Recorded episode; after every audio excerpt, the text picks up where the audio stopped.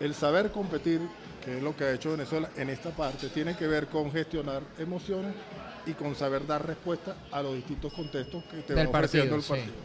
Eso es saber competir. Tú lo dijiste de alguna manera, el equipo emocionalmente lo veo de esta forma y después en los contextos hemos sabido dar respuesta. Bueno, eh, y es un poco el resumen.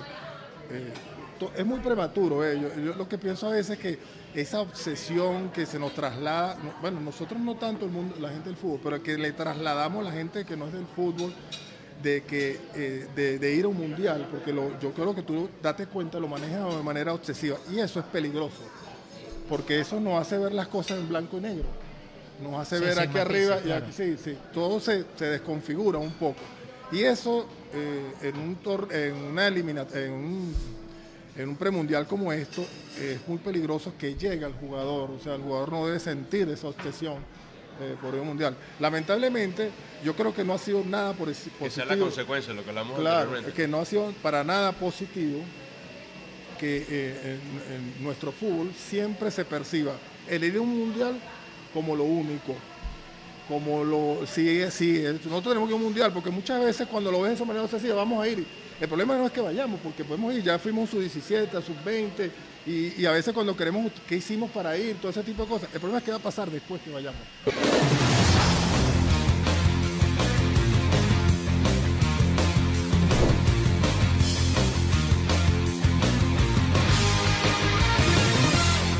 Hola, ¿qué tal? Bienvenidos todos a un nuevo episodio de Día de Juego. Como siempre es un gustazo estar con ustedes, Hernán Rodríguez y Antonia Bellas. Ya le vamos a presentar nuestro invitado, pero regresando de Maturín después de esta doble fecha muy exitosa de la selección venezolana, un empate histórico en condición de visitante contra Brasil y luego reafirmando ese buen resultado ganándole 3 a 0 a la selección de Chile en el Estadio Monumental. Te digo algo, ya va. Espérate, Te digo- déjame dar las Ah, gracias, verdad, hermano, al restaurante Gran Horizonte que nos ofrece sus instalaciones, nos da tremenda hospitalidad, todo este servicio para que podamos conversar de fútbol. Ahora sí. Mira, espectacular además el ambiente. Ya comienza a sonar la gaita, está Allá está béisbol de las grandes ligas, aquí, aquí todos los de- deportes. decorado de Halloween, así que eh, pinta bien todo lo que va a ofrecer el restaurante Gran Horizonte.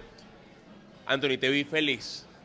O sea, creo que Te voy a decir Te algo. voy a ir- decir algo delante de la delante de la gente. irresponsablemente feliz. no, te- no, no, ¿por qué? Porque la representatividad no debe desbordarme. No, porque está bien, uno pero es periodista. O sea, yo no te escuché gritando groserías. No, te no, escuché- para o sea, nada. Pero hablé en primera persona ocasionalmente en mis redes sociales, que no debería hacerlo. Ya el profe nos dará su opinión Pero, al respecto. pero por ejemplo, eh, a veces tienes que permitirte el desahogo, porque yo a Anthony lo conozco desde hace varios años y es alguien que, bueno, que evidentemente se expresa, pero yo ese día te vi muy, muy feliz. Y yo creo que eh, te encontré, creo que en el pasillo, bueno, donde grabamos el, el Sí, video, el en el pasillo por donde salen los autobuses, por donde sale, bueno, teníamos un camión de Corpoelec eh, Tocándonos esperando que termináramos de grabar para, para poder salir. Y después, bueno, muchachos, pero no se atraviesen. Y te vi muy contento. Y eso yo creo que en gran medida también tiene que ver con el ambiente que se vivió ahí, ¿no? Con, con lo que dejó, con, con más allá del resultado y todo eso que vamos a hablar ahorita, pero te vi contento y me alegré porque dije, mira, vale, está bien, o sea, está bien que te dejes esa licencia de alegrarte eh, con, con todas sus letras. No hemos presentado todavía al profe, disculpe la mala educación, profesor, de hablar nosotros en, en primera persona. No, fue en mis redes sociales ya en cancha, ya había terminado todo y hablando un poquito que habíamos ganado y en resumen diciendo que hoy en este siglo XXI, para mantenernos genérico y elegante, no nos hemos acostumbrado mucho a las buenas noticias como sociedad venezolana. Y que eso creo que nos ha afectado para sentir que no merecemos lo bueno, que no creemos no nos creemos capaces de que nos pasen varias cosas buenas consecutivas. Entonces, si se le empata a Brasil, empiezas a ser catastrófico y decir, no, no, dos resultados positivos a la Vinotinto, ya es muy difícil que se le dé porque estamos acostumbrados a sufrir y a la desgracia. Y lo que comenta Hernán es que, bueno, estaba emocionado también por algo que periodísticamente usted entenderá, aunque no, no, no ha ejercido, lógicamente, y, y Hernán también. Es un país difícil, es un medio difícil, no hay muchas oportunidades y que uno tenga el honor, el privilegio de ser parte de eso y de vivirlo como amante del fútbol, a uno lo, lo, conmueve más que otra cosa, ¿no? Y uno estando allí en la cancha o en la caseta de transmisión, uno dice, wow, de repente estamos eh, escribiendo la historia en tiempo presente, todavía no lo sabemos, y qué privilegio ser parte de esto. Bienvenido a Día de Juego el profesor José Hernández. Preséntalo, Hernán. Bueno, además de entrenador, ustedes seguramente lo han visto dirigiendo varios equipos de fútbol profesional, ha hecho vida también en los procesos juveniles de, la, de, nuestras selecciones. Y, y si alguien conoce en gran parte no solamente la metodología que se aplica en términos de clubes profesionales, sino también desde abajo, ha sido el profesor José Hernández. Y por eso siempre es agradable hablar con usted. Um, si usted va al Estadio Olímpico, vea hacia la tribuna norte o a la tribuna principal ubicada hacia el Ávila, por ejemplo, y va a ver que siempre hay tres o cuatro ahí reunidos. A veces está el tío Jaime, a veces está Franco Delía. Y ahí, ahí estás, yo te he visto. No, antes que se me olvide una anécdota, gracias antes que nada por, por, esta invitación. Para mí siempre es un placer poder conversar de fútbol, pero mira, ya que me dices eso, eh, tú sabes que siempre me siento en ese lugar a la altura del área. Mucha gente me pregunta por qué yo me siento ahí. Y yo les digo, mira, eh, yo tengo 61 años y yo iba al fútbol desde muy niño con mi papá. Saben, mi papá hizo una carrera de entrenador de la época de antes. Don Nerio. Sí. Y siempre desde niño mi papá le gustaba sentarse en esa zona. Y fíjate tú que en aquella época que era el fútbol de las colonias, eh, yo no tengo nada que ver con los italianos, pero ese era el sector de los italianos. Okay. Esa zona era los y eran los que quizás eran menos, aunque tenían gran influencia, eran los que menos iban, y eran como los más desocupados. Y papá siempre me decía, vamos a sentarnos ahí que estamos más, más tranquilos. Te estoy diciendo cuando yo tenía 6, 7 años. Claro, hace 50 años, redondeando. Entonces, sí, yo le digo a la gente, bueno, yo me sentaba aquí desde niño viendo fútbol, me tocó vivirlo y esa era la zona donde siempre me acostumbré a ver fútbol. De verdad que no me hallo en otro sitio, no. Sino Pero por, eso? ¿Por nostalgia o cábala? Ajá, exacto. Bueno, a mí, a mí me gusta verlo tranquilo, eh, pero bueno, me trae, no sé, yo creo que la, intuición me lleva siempre a, sentarme a ese lado. Profe, ¿será eso lo, lo, que de repente pudo haber heredado de Don Nerio? El, el estar tranquilo, el no, no, eran, no era Don Nerio ni usted eh, se caracterizan por querer aparecer siempre, querer siempre ponerse la, la capa de superhéroe. Sí, o ser muy mediático. Eh, eh, sí, o sea, de, querer ser mediático. Hoy, hoy tú ves una, una predisposición de muchos entrenadores, sobre todo los más jóvenes, de querer ser mediáticos a través de sus redes, a través de, de querer aparecer en, en, bueno, en, otros espacios para, bueno, de una u otra manera, dejar su, su, su huella.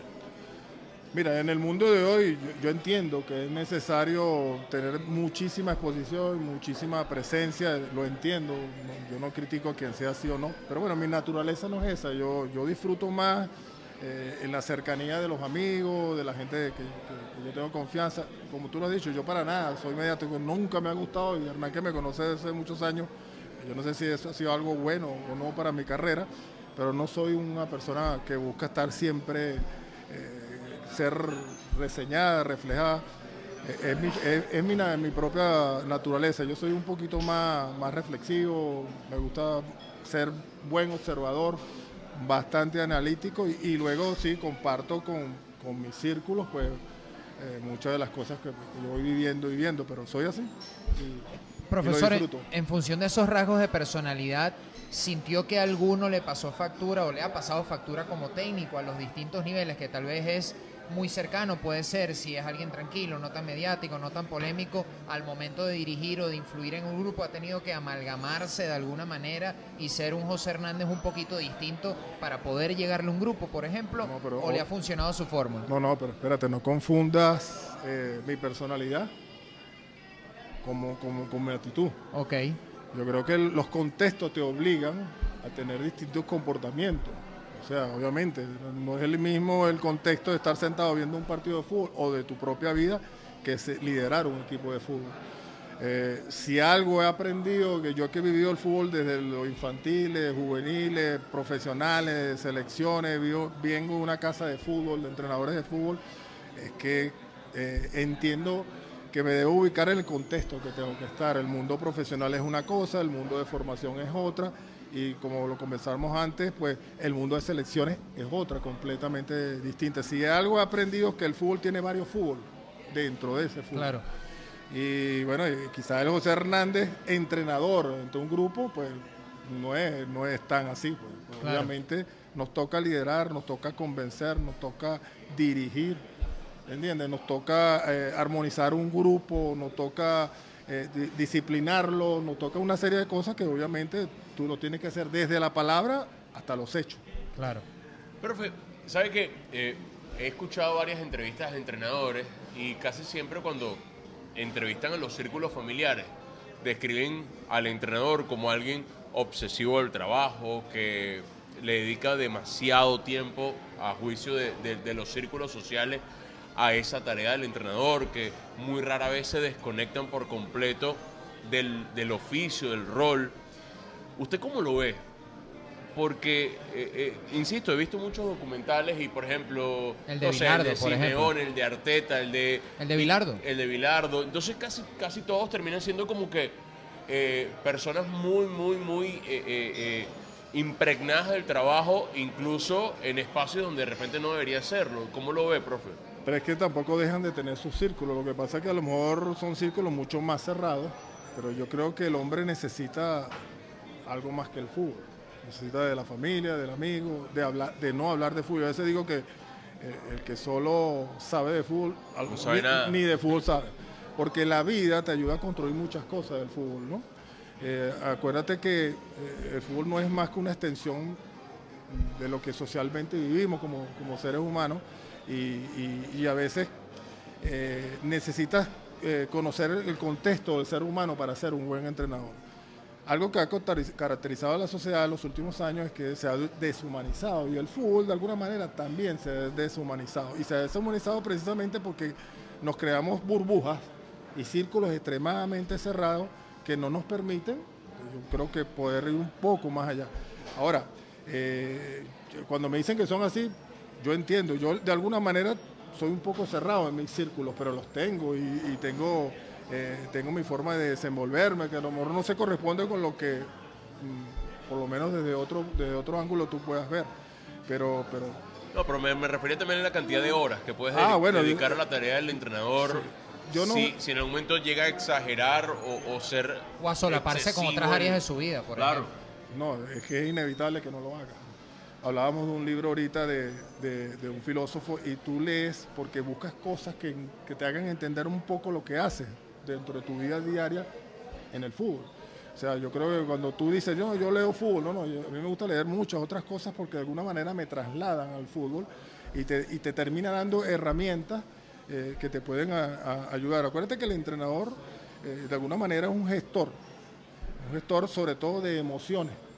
Eh, para lograr rendimientos y cuando tú pretendes lograr rendimientos pues tú tienes que saber llegar a esa persona, al hombre, al grupo. Entonces es una serie de cosas que, que a la larga tú terminas, eh, tienes que llenarte de muchísimas herramientas eh, que, te faciliten un poco, un poco el trabajo. Sobre todo, en fíjate, el contexto del futbolista profesional en Venezuela es distinto al de, al un país de élite, pues, por ejemplo, porque bueno, las condiciones, la tercera que hay quizás a otro país en Sudamérica, Brasil, Argentina. No, es que fíjate, los intereses y necesidades que tienen esos futbolistas son muy distintos a los que puedan tener de acá. Porque bueno, hay una realidad económica, social, que los hacen diferentes, entonces eso te obliga un poco a llegar. Yo le decía eh, en estos días a alguien que me hablaba de lo importante que es poder descubrir al niño en ese adulto que tú entrenas porque es la manera más fácil de convencerlo y de llegarle. Y se lo decía en función de que eh, cuando él me, preguntaba que eh, eh, el hecho de haber trabajado años en la formación y, todo ese tipo de cosas me, me ayuda muchísimo. ¿Por qué? Porque cuando tú estás con el adulto, tú reconoces rápido al niño, a ese niño jugador, lo conoces porque lo viviste muchos años, no es que lo entrenaste, yo no entrené, yo entrené menores casi 10, 15 años y todas las edades, entonces ya uno conoce los comportamientos, la forma, y cuando tú logras hablar, tú cuando ves a ese adulto y le, logras sacar el niño o, identificarle a ese niño, le llegas rápido. Y es un tema bastante interesante y yo se lo recuerdo a quienes han trabajado con niños. Eso te va a ayudar en un futuro cuando te, te pares delante de un adulto. Sí, es como filosófico y psicológico y me imagino que usted identifica sus anhelos. Cuando habla del niño yo me imagino que tiene que ver con inseguridades, vivencias, complejos. Su respuesta. El tipo de respuesta que da. Y muchas veces, eh, porque a ver, nos, nos hemos convertido muchas veces en, en- en rechazar o aceptar en función de, de los comportamientos. Y hay comportamientos que son inherentes a su formación personal, porque mu- muchas veces nos olvidamos que el- detrás del futbolista o, o hay, hay un ser humano y a la larga el futbolista va a necesitar del hombre, de ese hombre que es él. Entonces cuando no hay una formación personal que lo pueda respaldar, bueno, va a estar lleno de, de- de- de muchas inseguridades, temores. eh, la- a, ve- a veces las reacciones violentas vienen por inseguridades y no porque sea violento. O sea, lo hace usted ser empático, incluso mucho más empático que tal vez otro técnico lo asumiría como algo personal esa respuesta del Claro, jugador. claro, claro. Lo que pasa es que luego eh, tú lo puedes pensar así y, y- y te- y dar los primeros pasos para tú poder reconducir jugadores, pero hay veces que no, no se deja. Entonces tú tienes que hacer, tomar Bueno, en, otra camino. en psicología dicen que la gente cambia solo cuando entiende que necesita cambiar. No, Y a veces el, el hacerle ver al, al jugador o a cualquier persona en qué cosa necesita cambiar es quizás el, el- el momento en el que lo hace. O sea, por ejemplo, si mañana eh, una pareja y el, y, el, y el esposo llega tarde todas las noches y llega pasado de, de tragos todas las noches, entonces bueno, la señora se la aguanta hasta el momento que se cansó y dice, chao, me voy.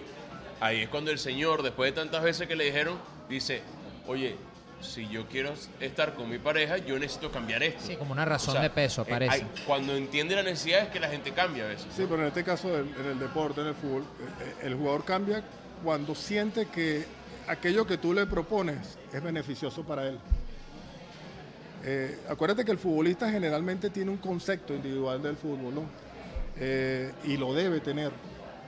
Y ese es uno de los grandes problemas de los entrenadores, que pretendemos en muchos casos que ellos tengan una percepción de, de su actividad y del juego y de todo colectiva, que es nuestra labor.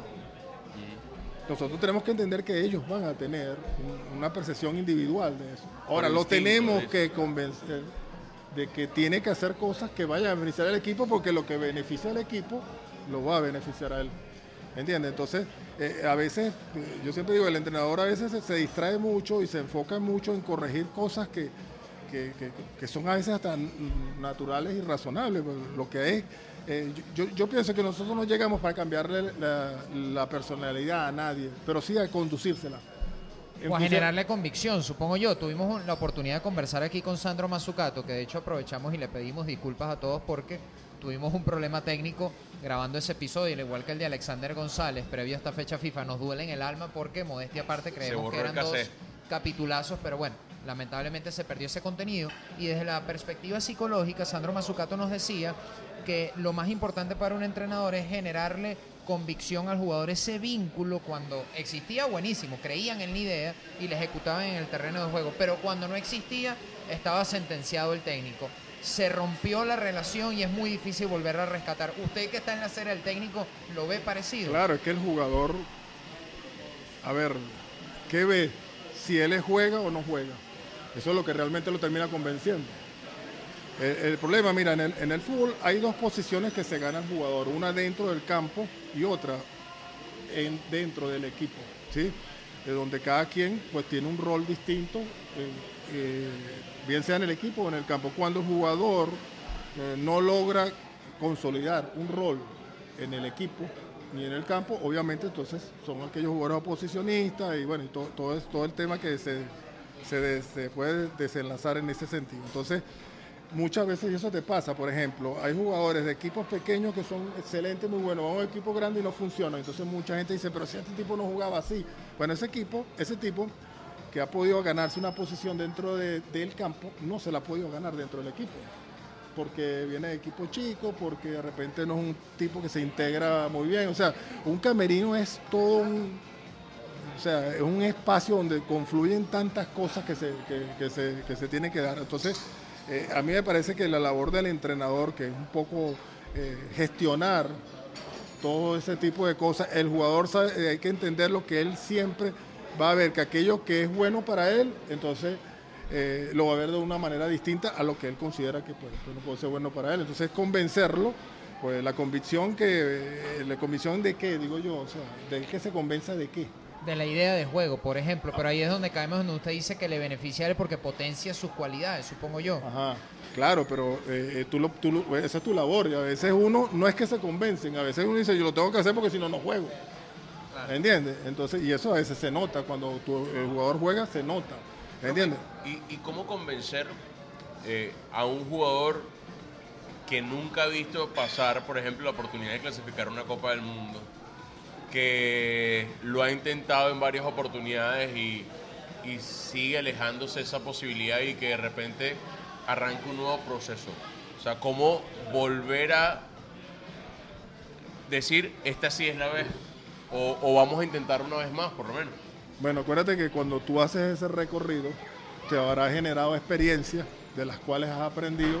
Algunas te han... Acuérdate que eh, hubo una eliminatoria que tuvimos ahí. La de 2014, claro. Sí, o sea, tú, pudiste llegar. Sí, Luego el fútbol a nivel de nuestra selección mayor, porque yo creo que cuando hablamos de nuestras selecciones, eh, hablamos de una etapa eh, de inmediatamente anteriores en las selecciones mayores que no nos ha ido mu- na- para nada bien en, en- en las eliminatorias. Yo no, le- no me gusta decir eliminatoria, pero en los clasificatorios, porque yo creo que juegas un torneo para clasificar, no para eliminarte. Claro. Entonces, Premundial. Sí, exacto. Y no sé por qué le dicen eliminatoria. Bueno, el premundial eh, eh, hay que reconocer que fue una etapa muy buena en categoría eh, sub-17 y sub-20 en cuanto a resultados. ¿sí? Lamentablemente, nosotros estuvimos cerca en aquel momento por, diferentes razones, pues bueno, el equipo le, le- le co- le costó competir. Ahora, eh, el, jugador se converse porque a la hora de la verdad, el entrenador en el momento que asume su responsabilidad es el mensaje y el mensajero a la vez. Entonces, tiene, tiene, yo, yo creo que tiene, le- tiene que tener la cualidad de, de reiniciar nuevamente las aspiraciones, las metas, los objetivos. Yo recuerdo una, una declaración de, de- de este- de- Batista que hablaba un poco y la gente lo tomó a mal. A mí- yo no, no me pareció muy mal, a mí me pareció muy bien lo que él dijo, que, que había que creer más. ¿Tú sabes por qué? Eh, eh, porque para tú vencer a los demás, primero tienes que Sentirte capaz de hacerlo, supongo no, yo. tienes que vencer tus propias dificultades y tus propias realidades. Y para eso te tienes que convencer. ¿sí? Nosotros tenemos unas realidades, tenemos, un- un- tenemos obstáculos, tenemos cosas que son los primeros que tenemos que vencer, ganarle y después competir con los que nos quieren ganar. ¿Entiendes? Yo le entendí de esa manera y me pareció, bueno, no sé si lo dijo en ese sentido, pero yo siempre le decía a mis jugadores de selección, si queremos ganarle a aquellos, vamos a empezar a ganarnos a nosotros mismos. ¿Me entiendes? Vamos a superar nuestra, nuestra, nuestras dificultades. Eh, si no podemos concentrarnos, si no, qué sé yo, vamos todo eso lo tenemos que superar. Eso no que no acumule todas las cosas. Entonces, eh, eh, eso es una labor del entrenador que, bueno, ahora se ve bien caminada porque se nota en, en los niveles de atención y de intensidad del equipo. Entrando un poco en el tema, porque inevitablemente vamos llegando lógicamente a la selección nacional, a lo que ha pasado recientemente. Usted decía que el entrenador es un gestor de emociones, yo con toda la humildad, no somos técnicos, pero estoy de acuerdo con lo que dice, con lo que plantea. ¿Cómo gestionar las emociones en un contexto en donde tienen tal potencia como este, como el proceso clasificatorio, conseguir cuatro puntos en esta fecha FIFA, tener un arranque histórico, literalmente el mejor, incluso con el gol averaje que ha tenido la selección venezolana, porque yo lo veo como sin matices, es decir, mucho pesimismo en la derrota, al menos en el contexto venezolano, y qué difícil será entonces ahora mantener los pies en la tierra, como decía también el Bocha Batista, cuando se arranca de esta manera, porque la verdad es que el camino es muy largo, todavía no se ha hecho nada, estas victorias, pragmáticamente hablando, no significan nada todavía. Yo creo que lo difícil no va a ser manejar o gestionar esas emociones en el jugador, me imagino que no. No debe ser lo difícil, de hecho lo, lo, debe- lo deberían de conseguir. Los problemas es, es- es manejar esas emociones en los entornos y que esas emociones en los entornos que tienen que ver con lo que tú dices, de que la victoria nos pone muy, muy subido y la derrota nos baja, no, no permeen, permeen en el lo- grupo. lo- lo- los entornos, los enumeramos. ¿Cuáles Matrices de opinión. todo lo que genera, todo lo que no es el fútbol real. El fútbol real es lo que hay de, de- de- por decirlo así, del equipo hacia adentro, jugadores, cuerpo técnico, todo eso que se el, el resto es un fútbol hablado, comentado, eh, que forma parte del Fanáticos, Claro, pero periodistas. todo- sí. Sí, Pero claro. controlar la expectativa del fanático, fútbol. Bueno, pero tú es- no- es es la idea, ¿no? no, no, pero es que no, la idea no es controlarlo. ok. Eh, eh, cada quien tiene que expresarse, si, si es que no lo vas a poder evitar. Es más que forma parte de la realidad. El problema es cómo te afecta a ti. ¿Cómo lo interpretan ellos Y- puertas de camerino para adentro? ¿Cómo te afecta a ti? Por eso que tú es muy importante conducir las emociones, generar eh, este, objetivos siempre a corto plazo, que, que es lo que más te ayuda a, a lograr las cosas que están un poquito más lejos. Se trata un poco de ir eh, logrando cositas de paso a paso. Yo siempre he dicho que en el fútbol uno no puede tener una visión como si tuviera unos binoculares. Eh, tú dices, bueno, mira, yo voy a empezar aquí y voy a llegar allá, en aquel lugar, de primero, no sé qué. Y te pones los binoculares. Generalmente caminas viendo el final. Seguramente que va a pasar, te vas a tropezar, ¿verdad? Bueno, sabes que Sandro nos explicaba eso, que normalmente en la vida la gente se pone una meta Y y, no, y claro. solo piensa en la meta, exacto. pero no en todas las cosas que eh, van a dejar como consecuencia esa meta. Es decir, yo quiero ser un futbolista reconocido mundialmente. Bueno, tú primero tienes que más bien pensar en cómo yo trabajo mejor, cómo yo me ejercito mejor, cómo me hago mejor jugador y como consecuencia de eso va a llegar lo que tú en un momento pensaste que era ser un futbolista reconocido mundialmente. No, y algo mucho más importante, que en ese camino va a haber cosas que no van a ser como tú quieres. Claro, como las idealizaste. Y va a haber cosas que van a tratar de que tú no lo hagas. Y va a haber cosas que te van a hacer caer. Y el- lo importante allí es cómo tú respondes a esas cosas. Entonces tienes que estar preparado. O sea, eh, en un camino, como bien lo dices tú, hemos comenzado, yo creo que en una muy buena línea. eh, bueno, yo creo que lo que hay que ir un poco eh, y de paso a paso, entendiendo que esto ya lo tenemos, ¿sí? Pero no nos ha dado nada. ¿Entiendes? Porque el camino todavía es muy largo y seguramente muy difícil. Y a medida, este tipo de, de- de- de torneos premundiales, que bueno, que lo hablamos un poquito antes, que tienen una, una altísima influencia emocional, eh, eh, eh, va a ser difícil en todo su recorrido. Entonces, en aquellos momentos donde se pueda tropezar, no caer como puede caer el fanático. En un bache emocional, sí. Yo creo que para tú, de alguna manera, lograr las cosas, tu cerebro o, tú como persona te tienes que inhibir de lo externo. ¿sí? Y concentrarte en lo que tú internamente sabes junto con tu grupo les interesa para continuar el camino. Y a veces es difícil, sobre todo en el mundo de hoy, donde a veces el jugador, la persona, los seres humanos viven muy conectados con lo externo y siempre buscando eh, esa aprobación de los Validación, demás. sí. Eh, eh, a ver cómo me veo, cómo me ven, cómo me dicen. Yo, yo, yo soy, eh, no, no soy de medios, creo que te lo comenté, no soy mucho de, de- ¿cómo se llama? De De redes. redes de, sociales. de redes porque entend- me, me parece muy útil y muy buena, y, pero entendí que ese es un espacio donde muchas veces la gente ejerce violencia comunicacional, eh, la gente lo que busca es- son eh, eh, pues, las aprobaciones y ese tipo de cosas. También hay una parte que te instruye. Dicen que la, la- la sociedad del espectáculo, cómo yo mi vida la quiero proyectar como que si fuera un espectáculo para el consumo de los demás. Claro, para ver cómo te aprueban o no. termina los siendo demás. egoísta, Claro. Y eso, slash. y eso no está. Entonces, bueno, a veces la tarea del entrenador es estar un poco a abstraerlo de ese mundo, que es difícil. Tú no lo Pero controlas. eso es un problema como moderno, ¿no? Porque Ah, tal vez claro. un entrenador hace Eso es- 30 años ni se preocupaba Exacto. por eso. Eso es parte de la modernidad. Sí. Pero ahí es donde, a donde viene eh, la gestión del grupo interna.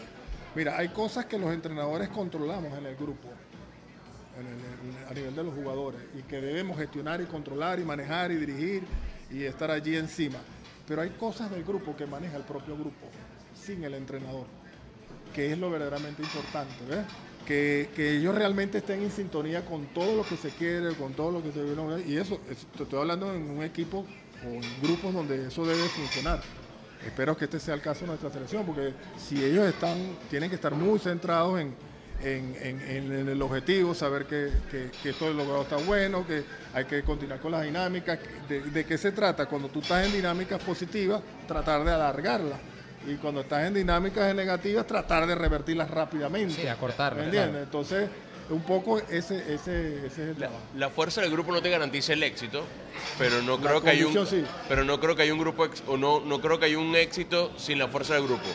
¿Usted cómo lo ve, profe? Usted, usted ve a a esta selección en, como grupo, ¿cómo la ve?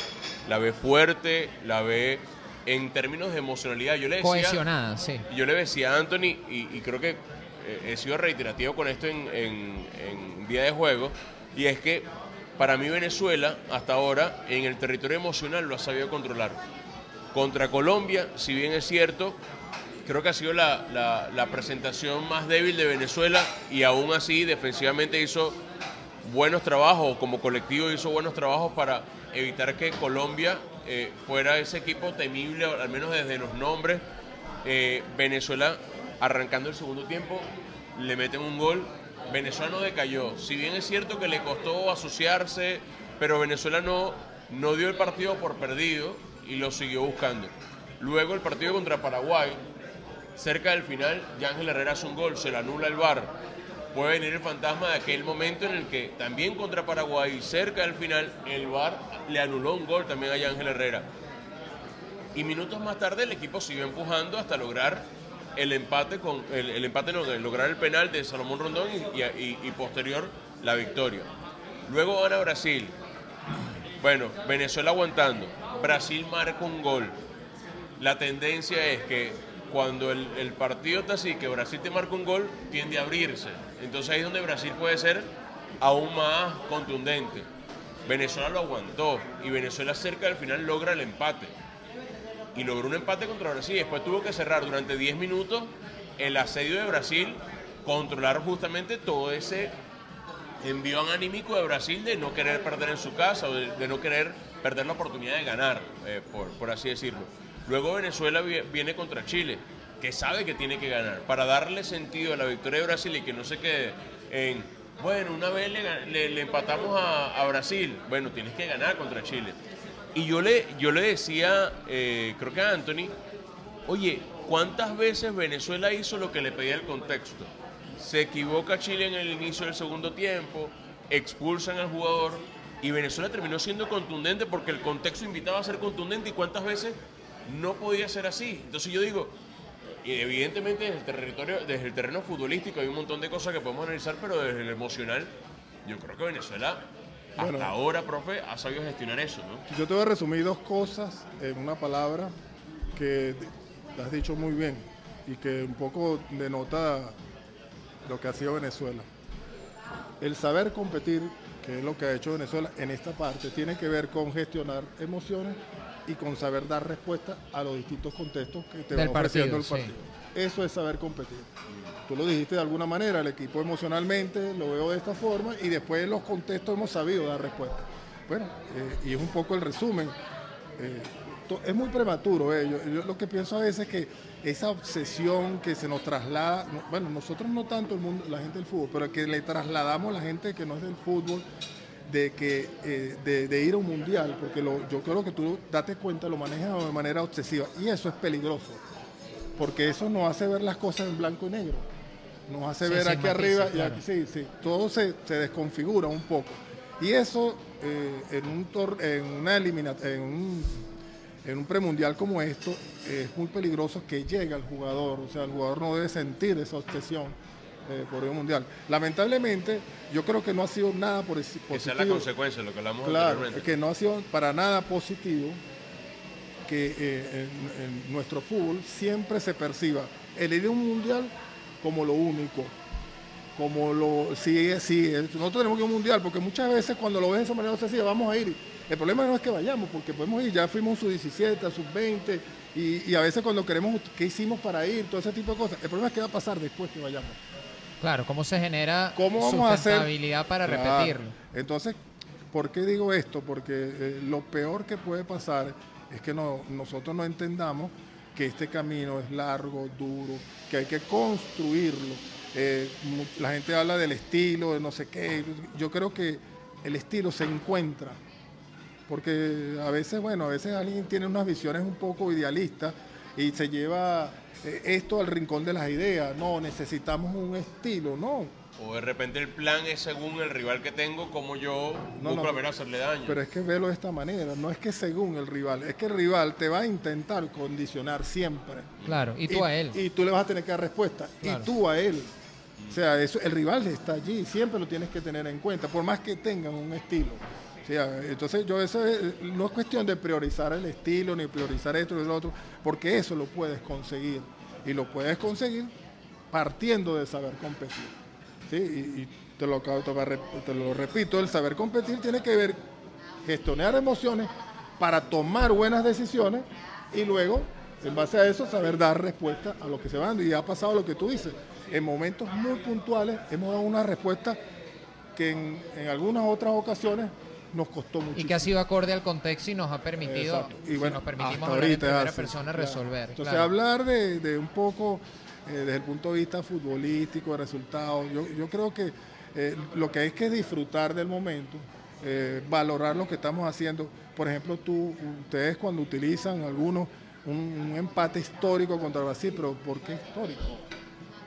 Nosotros le ganamos a Brasil, un partido nosotros lo que tú quieras, pero le ganamos. Bueno, Y- estadísticamente es histórico. si no, lo pero, así. pero es que cuando le damos la connotación de histórico, es que pareciera que tu- estuviéramos haciendo algo que no nos corresponde, Bueno, ni que no podamos. Es que quizás los pocos éxitos deportivos que hemos tenido en cuanto al, al- al- a la selección de mayor, o sea, por ejemplo, se le ganó 3-0 a Chile. Es que es la primera vez que se le gana 3-0 a Chile. No, Pero ya no, le ganamos no. 1 a 0 Claro, en el claro. otro premundial. No, pero lo que digo es que no nos marca la clasificación. No, lo digo Claro. porque en algún momento yo recuerdo una declaración de Vichy Borgi cuando dirigía Chile y venían de quedar cuartos o, o cuando se cayeron en octavos, no me acuerdo en qué, en qué mundial, y él decía, pero ¿por qué celebramos esto como histórico? Y él decía, o sea, no ganamos nada, decía en su momento. Y, y yo digo, bueno, trasladándolo aquí, es que ellos nunca habían llegado a esas instancias, porque tú ganarle a Brasil, ganarle a Argentina, empatar con, con Brasil, empatarle a Argentina, eso puede pasar en la dinámica de una eliminatoria y no te termina de marcar si tú clasificas o no a un mundial. Pero tiene que ver, profe, con la- la muy poca cantidad de éxitos deportivos que hemos tenido en selecciones mayores y por eso a partir de ahora todo es histórico. O sea, O cuando sea, a mí me pasa Argentina- preparando los partidos, profe, que uno es como el- el- parte del manual, ¿no? Uno va y revisa los antecedentes históricos y los partidos jugados, ganados, perdidos, empatados, goles a favor y en contra, que es lo que la base, ¿no? De lo que uno puede preparar. Y no es sorpresa, pero uno cae en cuenta cada vez que le toca hacerlo que el historial de Venezuela contra todas las selecciones es desastroso, es trágico. Sí, sí, pero cuando tú hablas en esos términos de magnificar, O sea, el adjetivo a veces es lo eh, que puede ese- pensar. claro, porque pareciera que ya lograste lo que tenías que lograr, ¿no? Has logrado algo muy importante. Eh, histórico sería el día que le ganemos tres partidos seguidos y estemos en un ranking por encima de ellos. Eso sí es, va a ser histórico. Claro, porque usted ya ve el patrón. Claro, pero es que, no sé, yo, es mi forma de pensar. o No, sea, no, yo- no, yo y lo estamos aquí para conversarla, pero fíjese que hablamos que el empate contra Brasil, vamos a quitar la etiqueta histórica, al final quedaba en mera anécdota si a Chile no se le ganaba, iba un poco en la línea discursiva de lo que usted dice, no servía de nada ese empate si perdías contra Chile, porque en la doble fecha el balance era un punto, era preferible en el supuesto negado que, Brasil, por ejemplo, te goleara 3 a 0 y a Chile ganar 1 a 0 en el 90 con un gol en propia puerta, pero te llevabas tres puntos en función del pragmatismo del objetivo y del formato del premundial. Era mejor ese escenario. ¿De, de qué servía empatarle a Brasil si Chile te ganaba? Sí, no, yo te entiendo. Eso va en la línea de lo que usted dice. Yo lo digo en el sentido de, de- de- de adjetivizar cosas que eh, en una cuestión que apenas comienza, porque puede ser muy peligroso, puede acomodar. Y, de- y genera precisamente, fíjate tú, tú me dices, Porque el adjetivo también puede ser para lo malo. claro, es que adjetivi- adjetivizar siempre para mí no, no, no- no me gusta. Yo creo que, bueno, eh, te, te expreso lo que, lo, que, lo que yo pienso. Cuando hablan de histórico, bueno, está bien, es una forma de decirlo, pero es algo que necesitamos transitar. ¿Me entiendes? Y cuando lo logramos, tenemos como un evento, como un paso hacia adelante. Me parecía que, fíjate, esto es una sociedad que vive de nuestra sociedad, de los gestos heroicos y de los, ¿cómo se llama? A Y- los latinoamericanos nos De la encanta épica, la profe. épica, claro. la épica, pero y eso es lo que nos marca la diferencia de los demás, porque lo queremos ver así, lo que queremos sensibil- sensibilizar de esa manera. Y yo creo que nos tenemos que despojar de eso, porque, porque le podemos- nos tocó hacer un buen partido, ganarle, no sé contexto, perfecto. Perfecto, ¿me entiendes? Y yo creo que eso está bien que funcione en ese mundo hablado y comentado, lo entiendo perfectamente, pero es lo que yo creo, eh, poniéndome un poquito por dentro, yo no permitiría que permeara dentro de una selección que yo manejara, pues, por un ejemplo. Profe, cuando, cuando decían antes de la doble fecha, Venezuela tiene que dar por perdido el partido contra Brasil para luego enfocarse en Chile, como que si el 2 más 2 fuera 4, porque tú no sabes si puedes tener a tus mejores hombres contra Chile y lo podías perder igual. Y además de eso, yo le decía, desde lo anímico, o sea, le decía a mucha gente, si, si, yo, si tú entregas el partido contra Brasil, te niegas a competir o, o niegas la posibilidad de buscar un resultado favorable y que hay una goleada la duda se podía contagiar muy rápido en el grupo, de decir, no, puedo competir y después ahora como encaro yo, Te, yo, te, yo te, bueno, que, estoy, te aseguro pues, que eso nunca estuvo en la cabeza, ni de los jugadores, ni, de los jugadores, ni, del cuerpo para ellos, inconcebible. No, porque tú quieres sacar, el, sacar un punto era un objetivo. Claro, competir. Te lo aseguro. Bueno, por el planteamiento del partido así fue, era el objetivo. Claro, claro, porque te sirve para muchas cosas. Además, esto es una cuestión de ir acumulando cosas y y, acuérdate que vienes de, una, vienes una victoria, te toca un partido visitante y cualquier resultado positivo allí te va, a, te va a preparar el siguiente partido. Y volvemos al emocional. Claro. El, empatarle a Brasil y decir, mira, le logré competir a Brasil, me da más confianza como para encarar el próximo reto.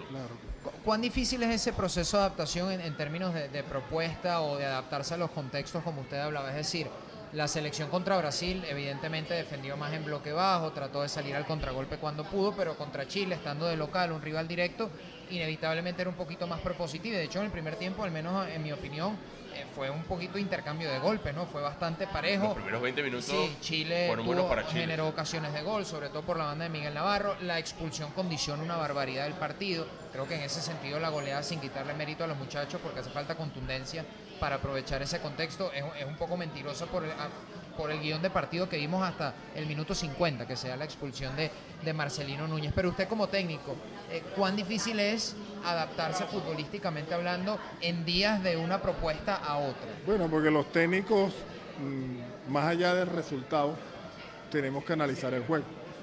Muchas veces porque el, fútbol tiene el contexto del resultado y el contexto del juego. Y dentro del contexto del juego, sabe eh, que hay situaciones que marcan el camino o no. Y obviamente te tiene que servir para tú mentalizar a tus jugadores porque se pueden presentar situaciones muy parecidas. ¿Me entiendes? Que, cuál es la conducta. Inclusive reforzar alguna. A partir de este momento el equipo hizo esto, ¿me entiendes? Eh, un poco tiene que marcar ese camino. Y, obviamente quien está en ese otro fútbol, el, resultado prácticamente lo estoy y lo entiendo, lo, entiendo que es así.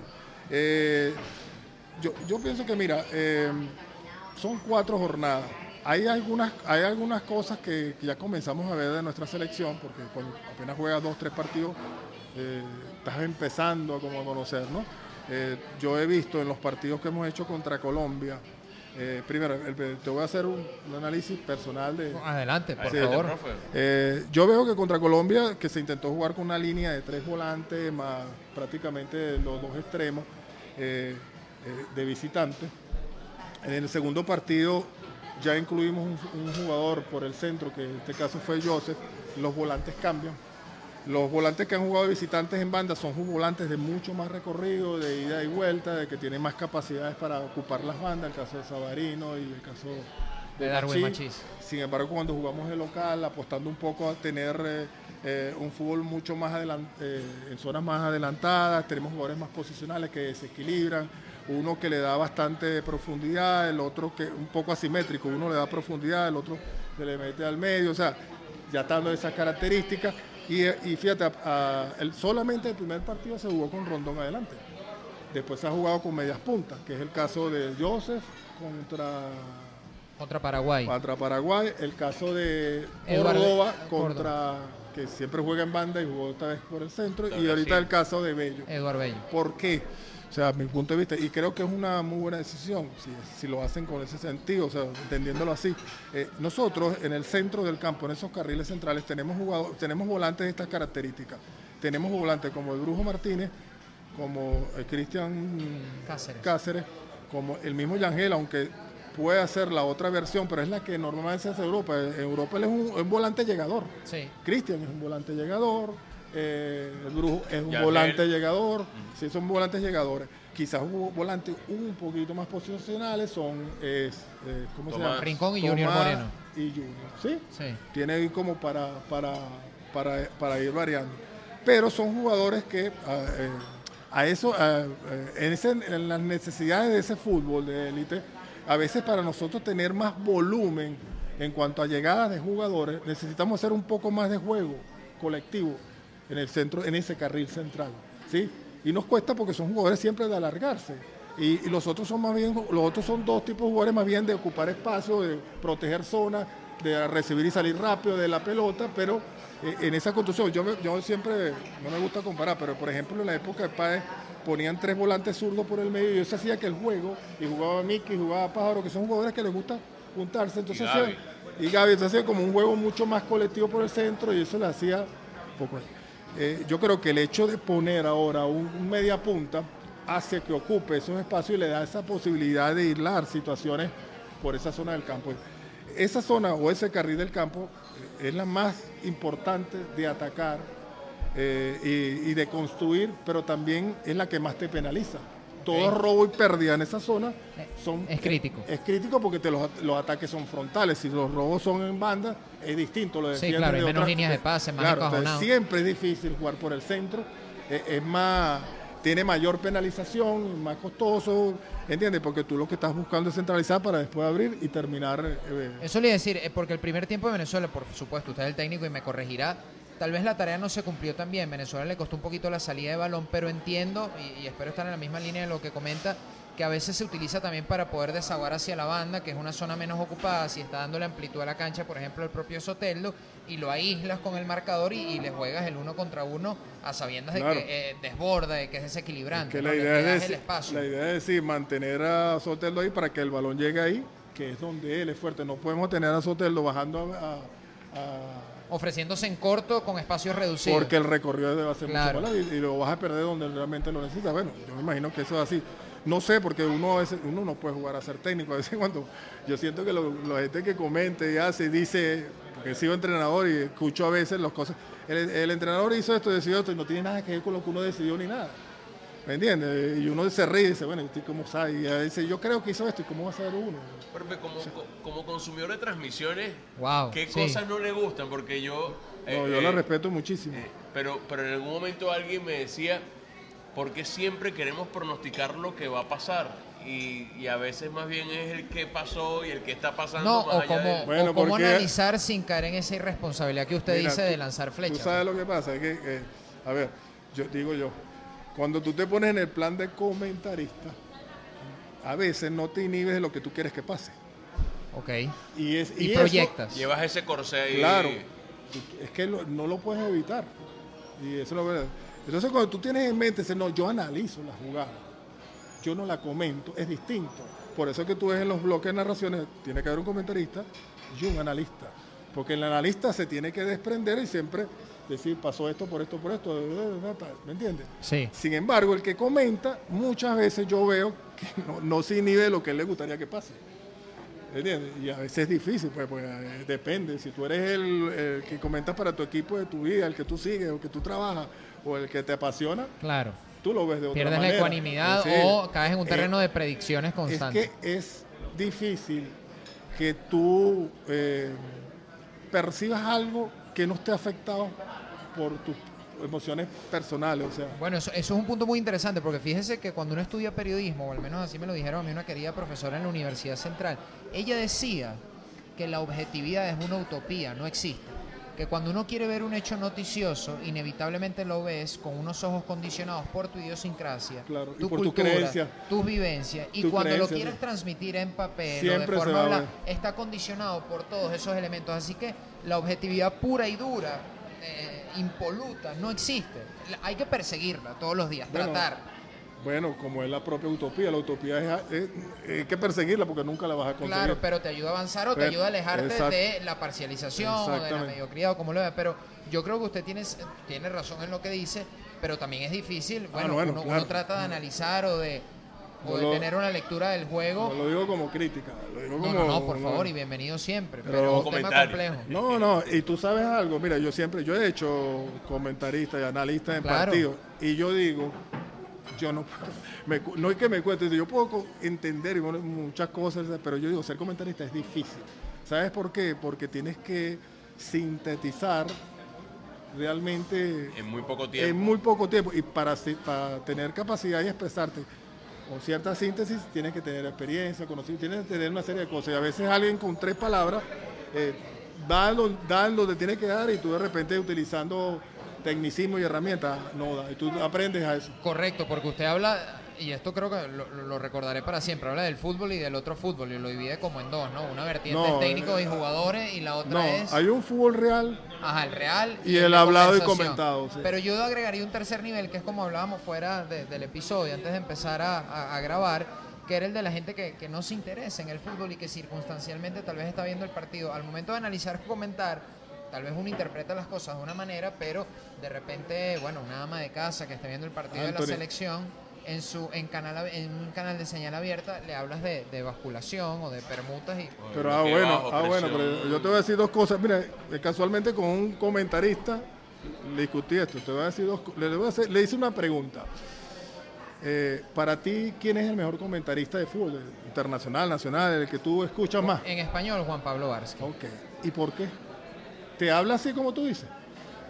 En los términos técnicos, No. no, no, por supuesto que no. Te habla, te- tiene riqueza en lo que dice, describe, tiene análisis. Pero sí utiliza ocasionalmente algunos términos Claro. que son muy del argot futbolístico. Eso es lo primero, pero a la larga tú lo vas a perseguir. Lo que pasa es que nosotros tenemos eh, el paradigma de que el- ellos no le- ellos no lo van a entender. Yo Aunque te es hago una como el fin pregunta. educador o, No, no, subestimar a la audiencia. Yo aprendí de fútbol americano porque empezaba a escuchar a los tipos y me Sí. interesaba. O el coach Morales Entonces nunca le vamos a hablar en términos. Fíjate algo, yo escuchaba el otro día a Valdano que él decía algo como que hace años el hincha y el entrenador hablaban un idioma parecido. Y decía, hoy un hincha no va a entender ni una sola palabra de una charla técnica de Pep Guardiola. Ni una sola, decía él.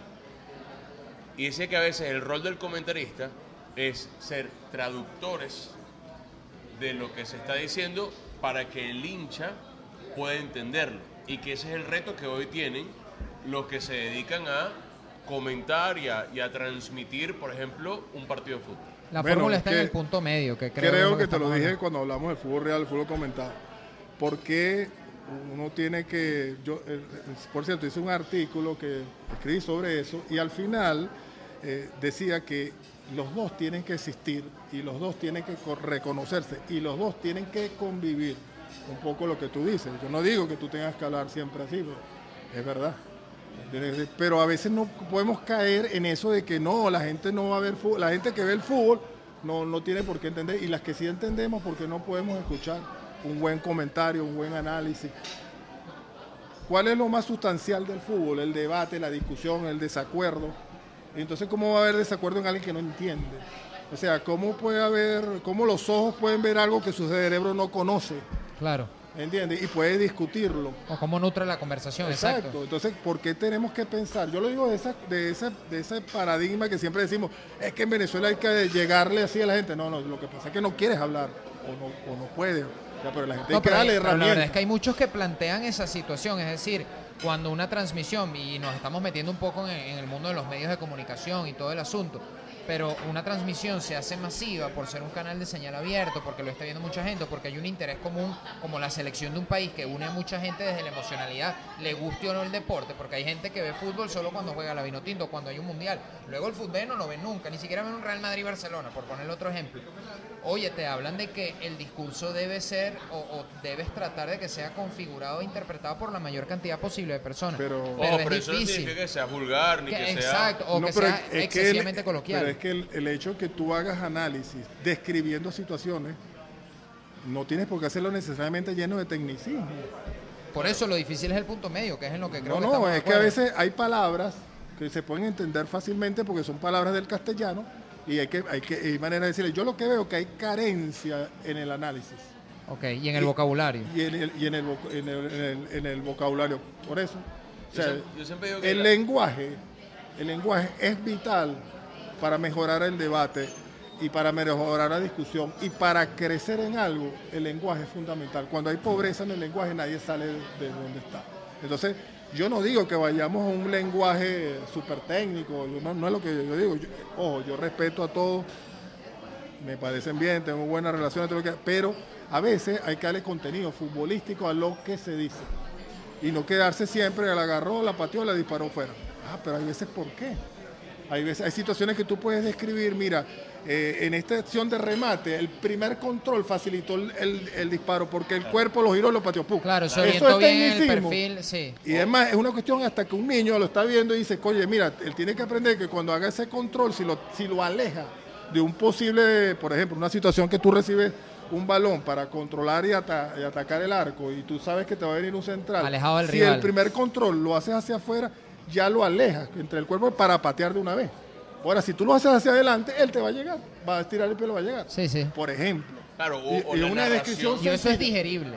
A pesar de que sea un conocimiento que la persona claro. que escucha ni lo había Es que, considerado. no, no, es que aquí nadie. Es que, es que, mira, si algo yo detesto es, eh, es hablar en esos términos.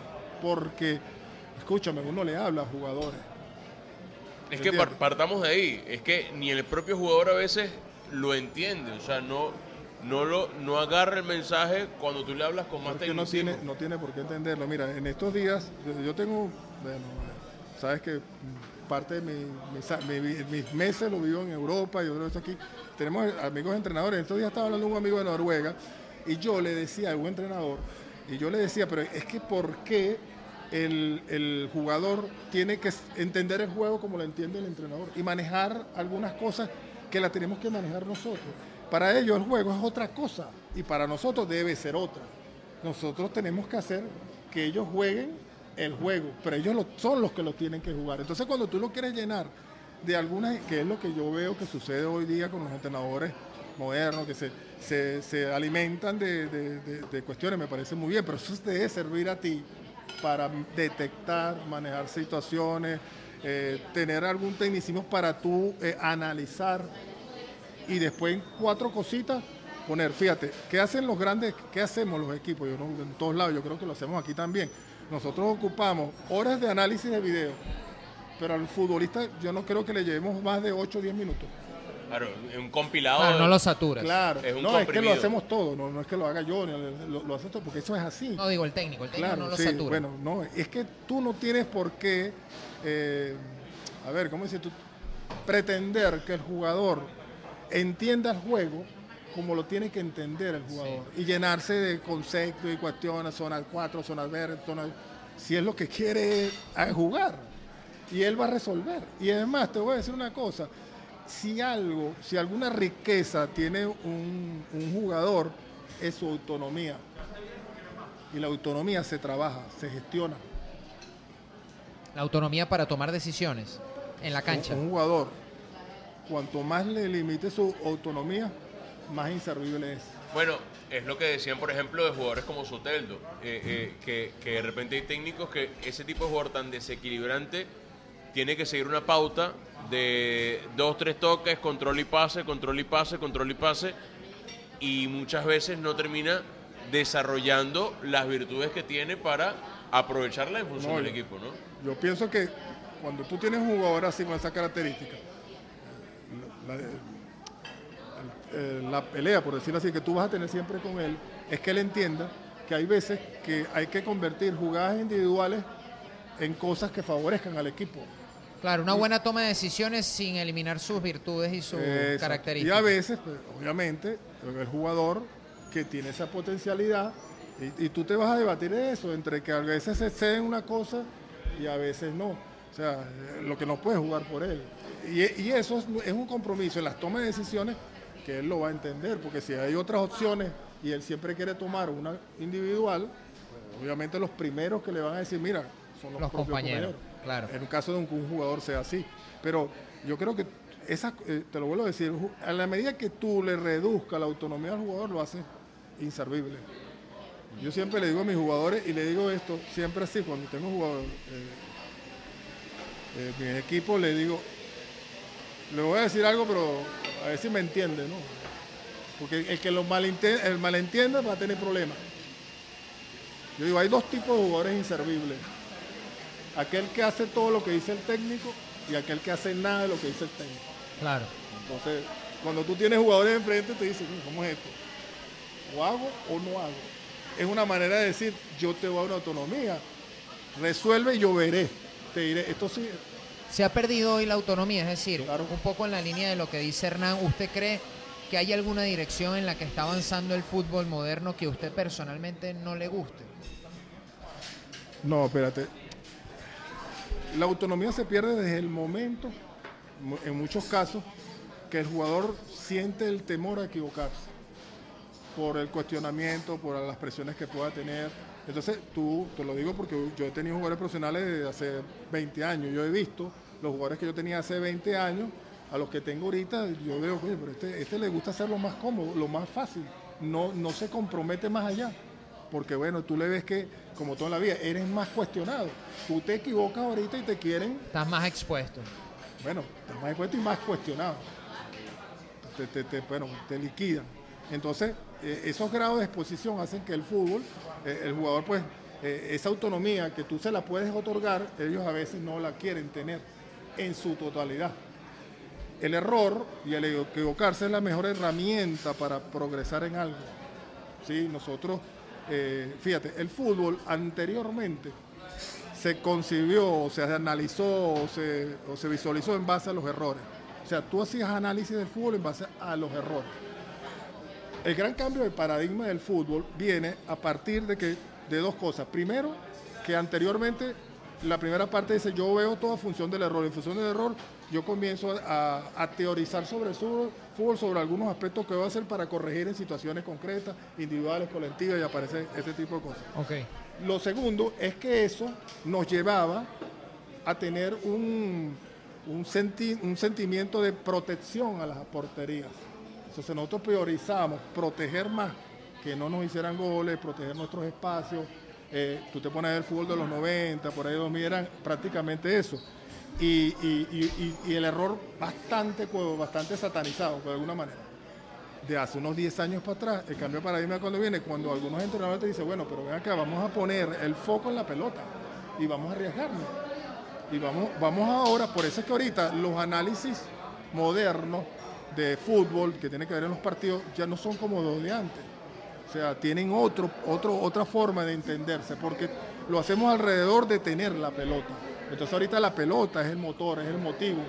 Entonces ahorita el lo-. Claro, entonces comienzan las salidas desde atrás, comienza yo ahora quiero presionar para tenerla más rápido, porque la quiero tener yo. Fíjate, ya no priorizamos eh, este, el arco ni los espacios en nuestro campo y ya no, le, no, no tomamos tanto color. Y fíjate que en eso el fútbol europeo se ha desprendido y es el que ha marcado el camino.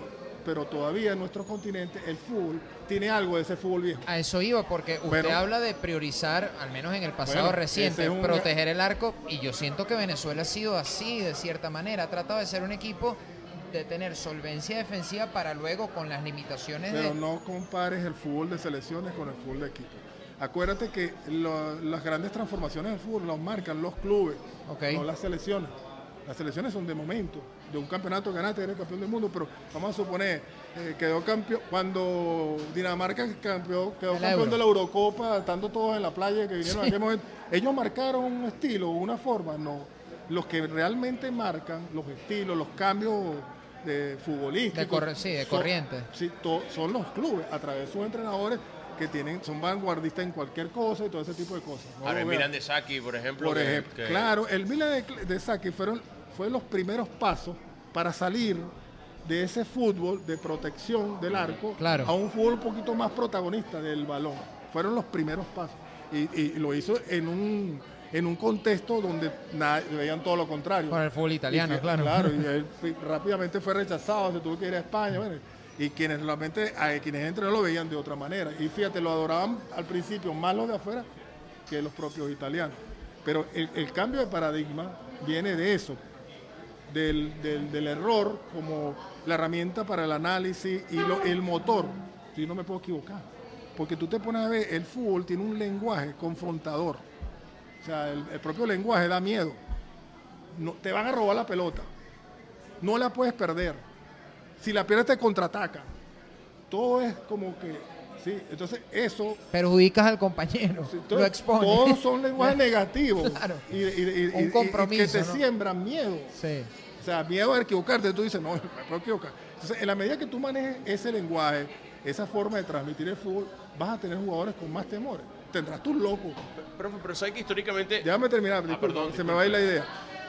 el, el segundo eso. Y lo otro es que fíjate, el tercer punto del fútbol, del- de ese cambio de fútbol de antes ahorita, es que el fútbol es un juego de espacio.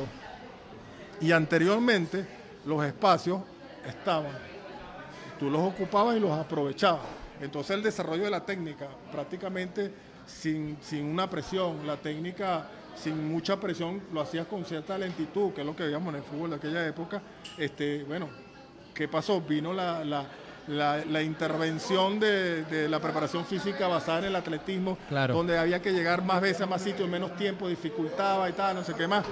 Eh, eh, eso se cambió ahorita. ¿Qué vemos ahorita en el fútbol? Que esos espacios los tenemos que seguir construyendo, pero ahora ya no están, porque todo el mundo achicó línea, todo el mundo con espacio, la gente está eh, físicamente bien acondicionada para llegar a todos los sitios más veces, todo ese tipo de cosas. Entonces ahorita los espacios hay que crearlos. ¿Sí? Ah, bueno, entonces hay que crearlo y de paso de crearlo, ocuparlo y aprovecharlo. Antes estaban, yo iba y me ponía. Ahora hay que crearlo. Por eso moverse, ser intenso para ocupar un espacio. Ser intenso que cuando mi compañero un- se- eh, deje un espacio, yo soy el que lo tengo que Sí, aprovechar. ofrecerse o trabajar en torno a la pelota, como usted decía. Para eso necesitabas tener como eje el balón. ¿Me entiendes? Y ese realmente, cuando tú hablas de lo, me hablabas del poco del fútbol moderno, se orienta básica, básicamente eso. Entonces, claro, cuando tú mismo te diste cuenta, pero es que, que es lo que yo conversaba, sí, pero en este lado del continente todavía no hemos dado ese paso. Y por eso es que tú ves fútbol de clubes eh, a nivel europeo es una cosa que, y aquí veo otra. No vamos a decir que es mejor ni peor, porque ese empieza con el debate que el fútbol europeo, el fútbol americano, no, es que no lo veas Claro, así. pero ¿cómo a, calificar? a su escala, ¿por qué no lo ha dado? Este lado del continente ese paso. ¿Por qué? Porque no nos hemos preparado para eso, no nos hemos, no hemos internalizado porque rechazamos cosas, porque fíjate, cuando yo siento que la gente dice, es que hoy queremos intervenir mucho sobre el jugador. Bueno, y es que en Europa no hacen lo mismo. ¿Cómo? En Europa no hacen lo mismo. Yo, yo, yo, yo creo que, y fíjate, ¿cuál es la corriente? No, el potrero, el fútbol de la calle, sí, eso fue la mejor escuela que hubo. Claro, el Y- y concepto la- de academia. Bueno, pero es que espérate, yo no, hay cosas que por lo menos dicen que yo no estoy de acuerdo sobre los conceptos. La- la- mira, tú a la larga, tú le necesitas darle autonomía para que el jugador aprenda, eh, banalizarle el error, que todo, todo eso es verdad, darle calle, pero a la final tú necesitas un guía. Y hoy día más, porque cuando tú analizas, tú ves, siempre lo recuerdo, yo veo mucho fútbol antiguo, poco para entender y ver. Y, y tú analizas, la mayoría de los an- anteriormente, si algo te llama la atención cuando ves un partido, que desde el punto de vista individual y desde el punto de vista colectivo, el jugador no tiene las herramientas defensivas que hoy utiliza. Y eso hacía más fácil para los demás.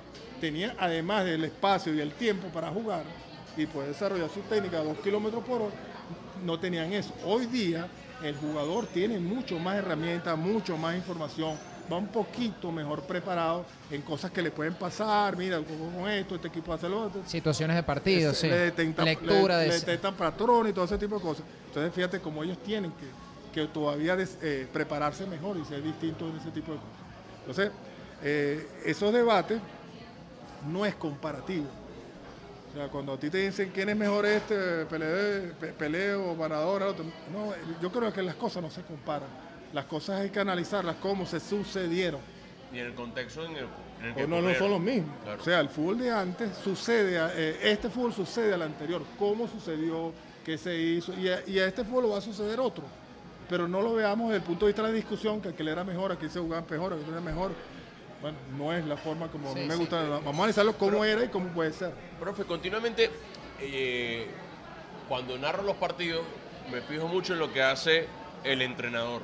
Independientemente si lo hago en Venezuela o lo, o sea, con, con lo- con el fútbol de clubes o el Más fútbol agüita. de, de Sí, vale, selecciones, claro. como no vale. Profesor, por favor. ¿Ves? Tú me dijiste que hablábamos. o, o el fútbol de selecciones. Eh, y una de las cosas que por lo menos le veo más a, a, a Bocha Batista era el tema, profe, de adelantar la línea. No le gusta que la línea se quede muy atrás. O sea, evitar tirarse muy atrás y tradicionalmente o históricamente Venezuela ha tenido algo que, como por, por instinto, como modo de protegerse, bueno... Sí, como instinto de supervivencia. Se, concentra mucho más cerca de, de su área para, bueno, a partir de ahí, defenderse con todo. Y yo veo que continuamente una de las correcciones que trata de hacer siempre Bocha Batista es esa. ¿Cómo lo ve? Porque eh, es un concepto que creo que en varias, en varias tertulias lo hemos, lo hemos, lo repasado. ¿no? Una de las cosas muy buenas que yo le veo a esta selección es que juega juntos, o sea, Chicago Bahía en sus líneas. Donde decide defender, mira, a veces tú te tienes que defender en un sector medio del campo, como a veces te tienes que defender bajo.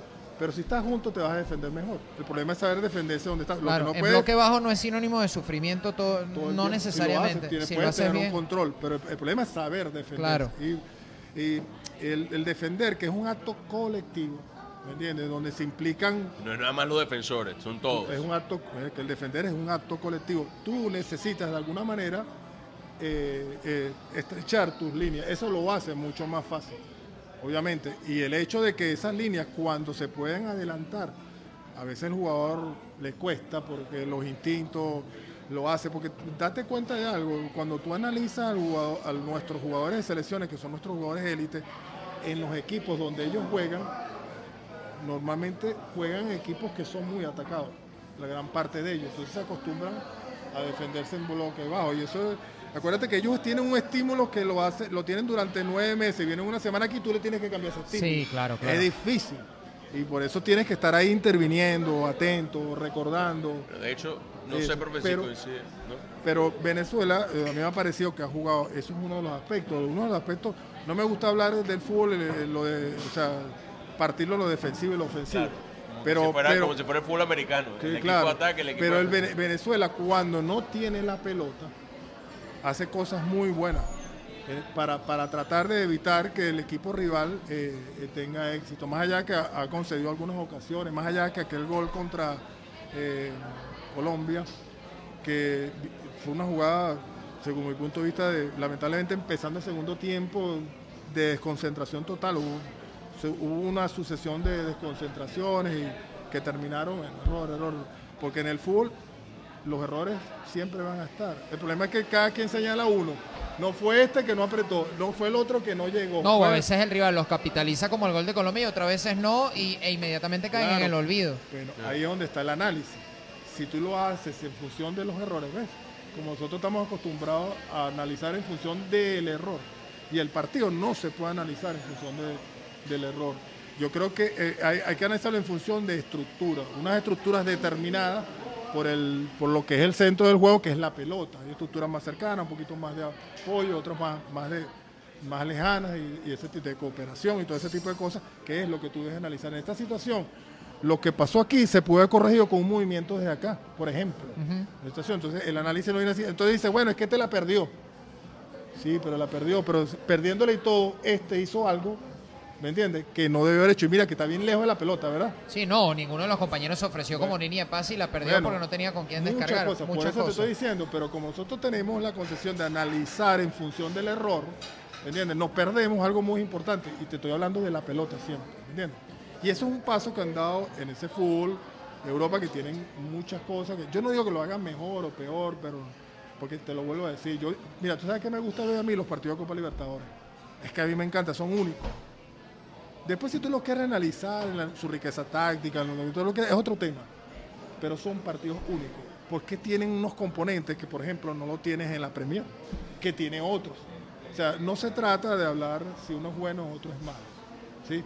Y, y yo, yo nunca veo a los europeos hablando de nuestro fútbol en, comparativamente. Comparativamente, Nosotros sí. sí. hablamos de ellos comparativamente, Bueno, pues son in- una referencia inevitable. pero volvemos a la de las referencias. Tú no puedes construir referencias cuando esa es muy lejana Irreales. y, y- y poco alcanzable. Sí, por eso. Uno de los problemas de nosotros en el fútbol es que nuestras referencias las construimos en base a lo muy lejano. O sea, cuando tú quieres comparar a Anthony como central, entonces hablas de Van Der. Van Dijk. Oye, pero Van Dijk, Van Dijk, Van Dijk. Ojo, así. me parecía. Ojo. No, mentira. El, el corte pelo. Sí. Eso, Bueno, decirte, por decirte algo, no, pero vamos a buscar otras referencias, las más cercanas, las que podemos lograr. Entonces nosotros siempre en nuestro fútbol hemos construido referencias muy lejanas. ¿Y eso qué genera? Que nos frustre todo, que parecemos que nunca llegamos y sobre todo que parecemos que nunca avanzamos. El fútbol venezolano viene avanzando de hace rato, a lo mejor no al ritmo que queremos, con muchos altos, muchos bajos.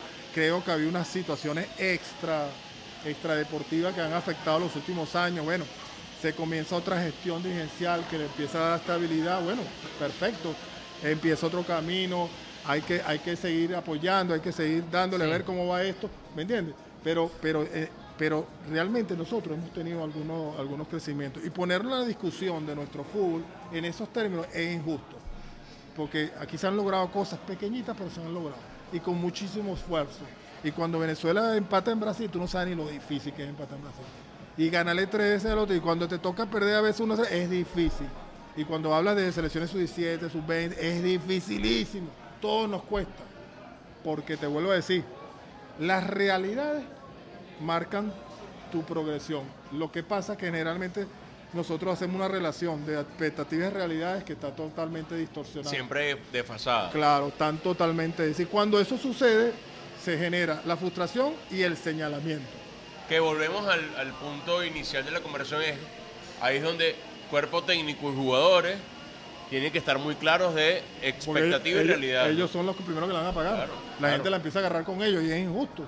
O sea, cuando las expectativas y las realidades no coinciden por- porque, porque no, no son así, los primeros que la sufren son los entrenadores y los jugadores, porque son los señalados. Sí, ¿Me entiendes? sí. Para ir cerrando, profe. Sí, pues decir. para que usted se vaya tranquilo y su No, señora no. no, no, no tenga problema. ¿Qué diagnóstico, tal vez con un poquito más de detalle y profundidad, porque yo creo que a cuentagotas lo ha venido diciendo, hace usted del fútbol venezolano hoy en día, pero como un todo, no le estoy hablando a nivel de clubes, no le estoy hablando solo de la selección, el fútbol en Venezuela con los pasos que ha dado, con las cosas que tiene por mejorar, con la experiencia que tiene usted dilatadísima, ¿cómo lo ve hoy en día? Se acomodó en la silla antes de responder. Eso es, eso es como, es una pregunta muy difícil de contestar porque tiene Muchas aristas, me muchos imagino. componentes. Eh, pero hay una cosa clara, el fútbol venezolano necesita mejorarse. Eso es la- lo primero.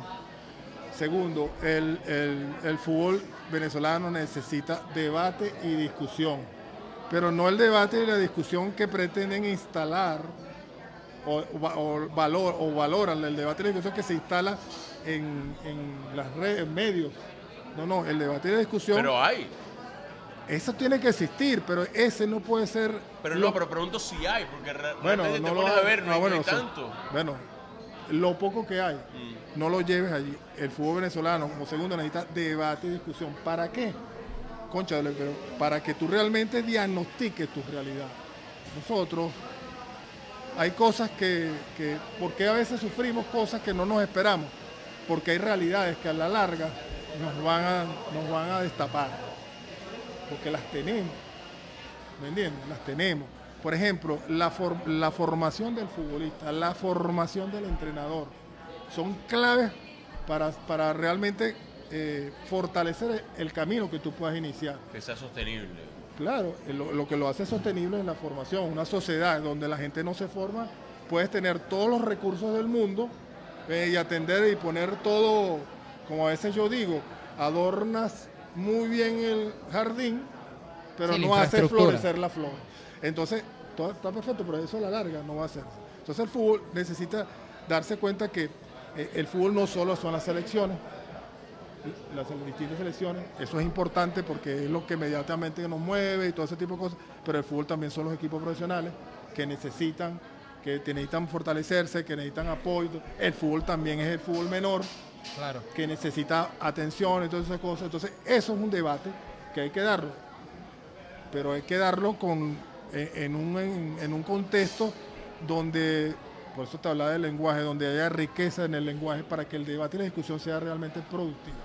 Entonces tiene que haber conocimiento, tiene que haber eh, conocimiento sobre todo de las realidades, porque nosotros qué estamos haciendo, mira, necesitamos que, vamos a buscar un asesor de Finlandia, pero espérate, él te puede decir algo, pero desconoce lo más importante a la hora de, ser, eh, asesorar, que es el contexto. Si tú no conoces el contexto, cuando tú hablas, vamos a hacer metodologías, perfecto, pero las metodologías que hay en todas partes, cada club te dice una metodología, cada selección, todo eso está perfecto. Las metodologías están directamente afectadas por su realidad social, Claro. sociológica, Lo que pueda ejecutar y lo que no. y lo, bueno, precisamente, ¿me entiendes? Entonces, tú tienes que ver esa cosa. Entonces, el fútbol para mí necesita eso, ne- tiene la necesidad de mejorar, necesita el debate y la discusión.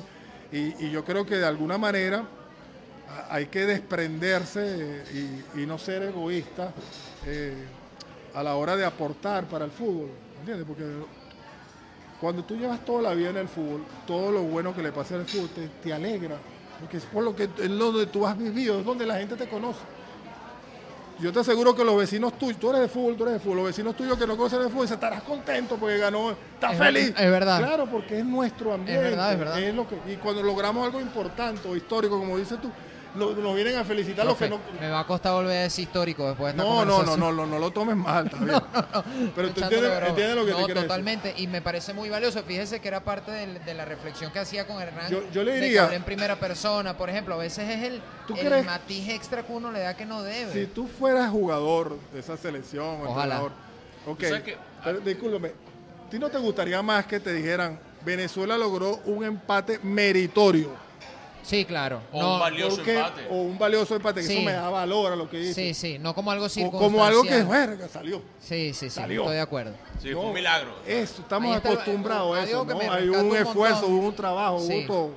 Algo que rescato un montón de toda la conversación que hemos, que hemos tenido con usted y es la reflexión que siempre ha hecho en esta hora y pico de conversación en torno al valor de la palabra y lo del lenguaje. Claro. Porque no es algo que se tome muy en cuenta, al menos desde mi perspectiva, en el mundo del fútbol. Pero como sociedad y en cualquier otra área de conocimiento, el fútbol o cualquier otra, creo que lo que usted dice aplica. Claro, André, cuando tú hablas del lenguaje, el otro entiende que tienes que ser refinado en él, no. El lenguaje es utilizar la palabra adecuada, Adecuada, acorde la momento, palabra claro. necesaria, la palabra que te haga reflexionar Oportuna, sí. y la palabra oportu- oportuna. No se trata de solo- De hablar en difícil. De la Claro, pues, floritura, es que si- claro. Si, alguien te, me escucha y dice, ah, este quiere hablar bonito, no, no. El lenguaje tiene que ver con eso, Sí, para que se entienda claramente. sí, la pertinencia también, Profe, claro.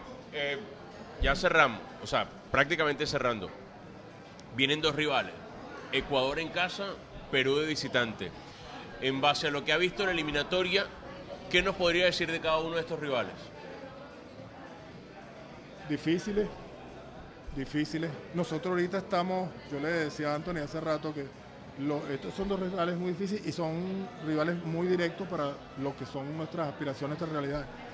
Pero nos vienen en un momento donde nosotros venimos en una dinámica positiva, nuestra selección viene, viene yo creo que con un envión importante y no hay espacios de tiempo, porque prácticamente jugamos dentro de un mes.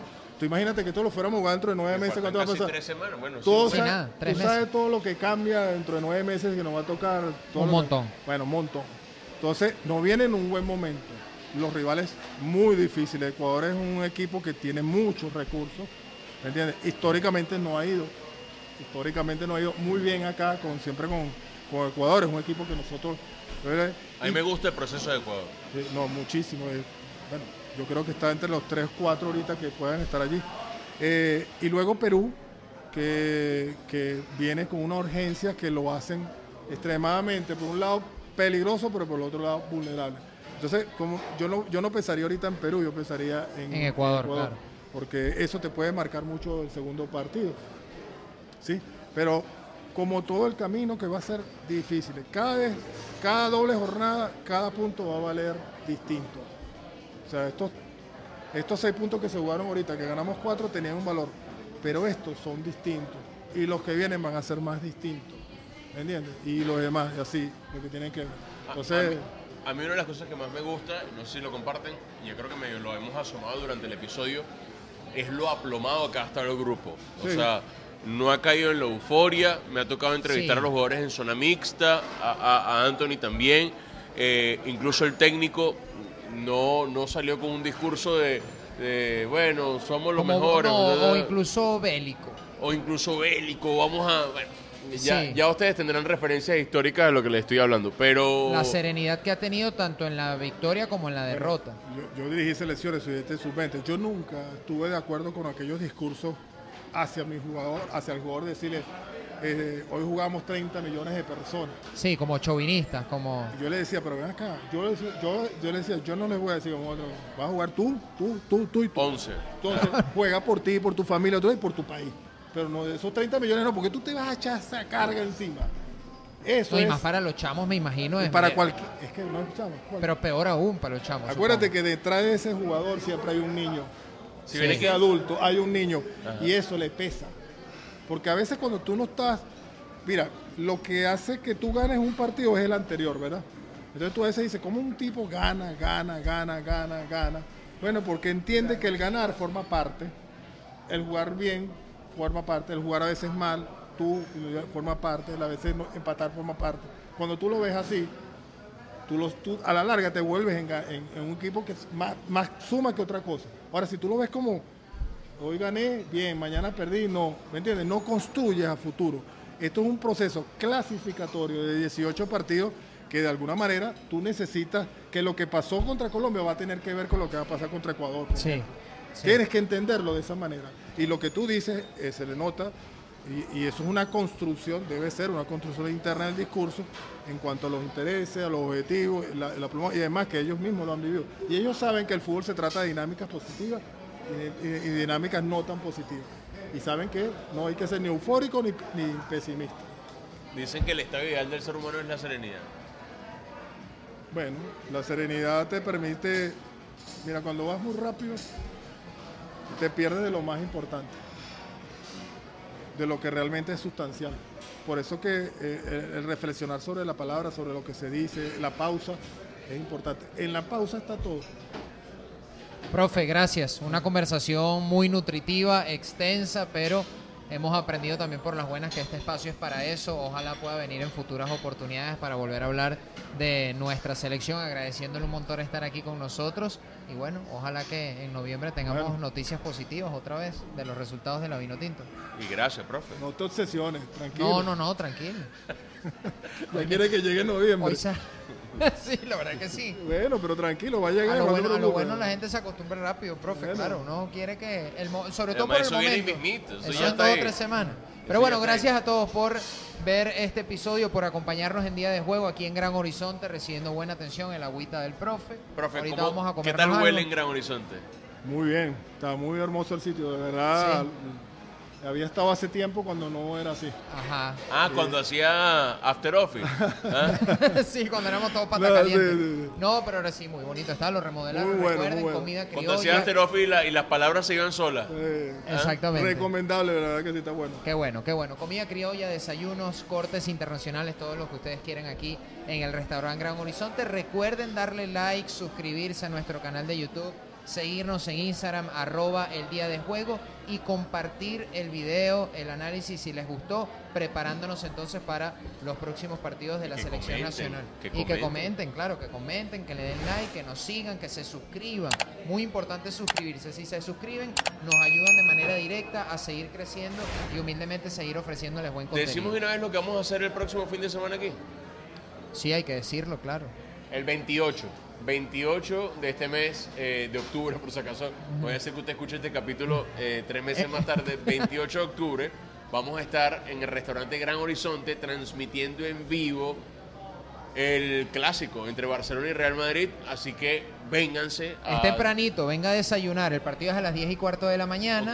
Vamos a estar aquí desde las 9 y media con una pequeña antesala, compartiendo con la gente, incorporándolos al análisis, Y será a toda la conversación. Será interactivo y probablemente estemos sentados en esta misma mesa con el televisor que ustedes no ven en cámara, pero que tenemos aquí enfrente para narrar y comentar ese clásico del fútbol español, Barcelona y Real Madrid. Ya lo saben, el sábado 28 de octubre, ¿Dónde 9 y queda? media de la mañana. Facilito. Si estás en Caracas, eh, Centro Comercial San Ignacio, media cuadra más adelante, a mano izquierda, ahí vas a ver el, El el cochinito. logo, el cochinito ahí, eh, color morado. Ya saben, Restaurante Gran Horizonte. Gracias a todos. Esto es Día de Juego. Chao.